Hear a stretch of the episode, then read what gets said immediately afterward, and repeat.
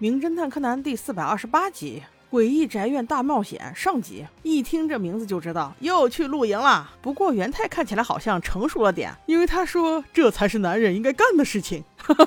你也算，原来柯南是把白给团支出来捡柴火了，怪不得他一路都在抱怨，为什么柯南这个家伙不用过来捡？那柯南小机灵鬼把他三个支走，肯定是有话要对博士说了。他疑似发现了贝尔摩德拨出去的那个电话号码的具体位置，根据那首童谣的谐音可以判断，黑暗组织老大的 m a l address 就是这串数字。但具体是哪串数字，柯南并没有让我看见他的手机呀。他是不是害怕我看到了跟乌丸连夜联系？哎，真是多虑了，我不会爹，让我看看吧。可惜他没有听见我说话。柯南和博士还没有讨论完，小艾就出现在了附近。他说：“这个地址一定不能公诸于世，否则会像潘多拉魔盒，谁开谁死啊！”就在这时，三傻回来了，不仅带回来了木柴，还带回来了一个好消息，那就是在不远的森林深处有一栋貌似已经荒废已久的大别墅。我们终于可以又去探险了。柯南被迫也加入了探险的队伍。终于在走了很久之后找到了这里。远远看去确实荒废已久，但当他们走近时，却没有发现屋内似乎。已经有了一个小黑。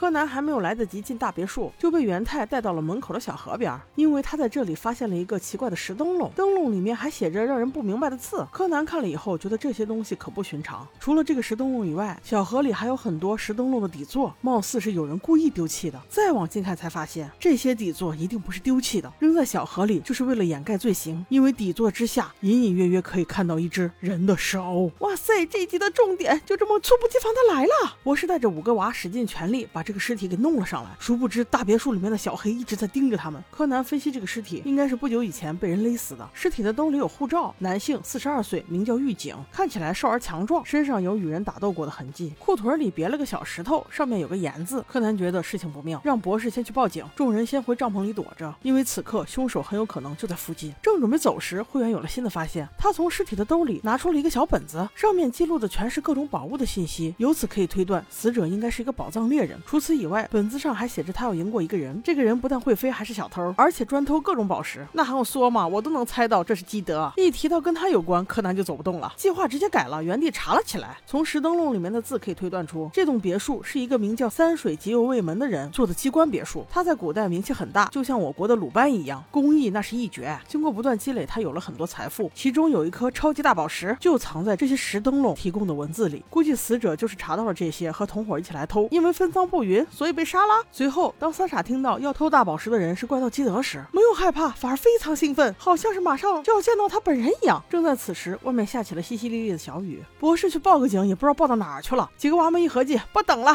直接进屋抓出那个杀人凶手。哎，我说孩子们，你们变化的有点快吧？不是刚才才说好去帐篷里躲着吗？这还没有进门，就听见了大齿轮转动的声音，莫名其妙，有些惊悚感。正当灰原和柯南还在通过那个死者的笔记本推理宝石的位置时，元太就有点按捺不住了，他迫。不及待地推开了大门，我怎么感觉这一集他特别的鲁莽呢？柯南立刻警告他说：“这是一个机关别墅，千万不要轻举妄动，万一这些机关致命，那就完了。”这话还没有落地呢，元太立刻斜了他一眼，二话不说，直接冲到屋内的楼梯上，这是吓得柯南一阵肝颤呢，立刻带着众人想要赶过去抓住他，只不过你架不住元太不想听话呀。柯南还没动身呢，元太又往上跑了，边跑还边说。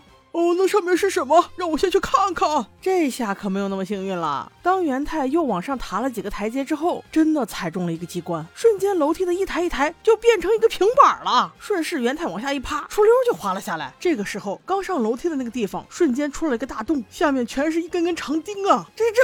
有去无回啊！眼看着柯南来不及跑过来救他，难道元太要变成一盘菜了吗？我这个真有点揪啊！还好下一幕，一只大手抓住了元太的衣服，一个长相凶恶的胖手手对着他们说：“你们这些小鬼在干什么？你们也是来找极右卫门的宝藏吗？”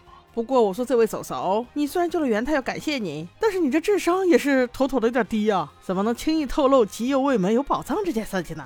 柯南听了这话，立刻否认了，同时心里也确认了，果然这里有宝藏。三傻这劲儿还没缓过来呢，只见这位胖叔叔完全不在乎他们，说无所谓了，反正你们小心点。你们在外面有没有看到奇怪的石头啊？柯南又立刻否认了。三傻这时终于缓了过来，满脸疑惑看着柯南，不美忍不住道：“柯南，这个叔叔看起来是个好人耶，我们为什么要撒谎呢？”喂，不是吧？发现尸体的这件事情能随便说吗？还好队伍里面有明白人，灰原立刻给他们解释了。这人看起来一点都不像好东西，说不定外面那个尸体就是他杀的呢。喂，说到尸体，也不知道阿笠博士在干什么？怎么报警报了这么久？原来是他带着警官迷路了。所以欲知后事如何，且听下回分解。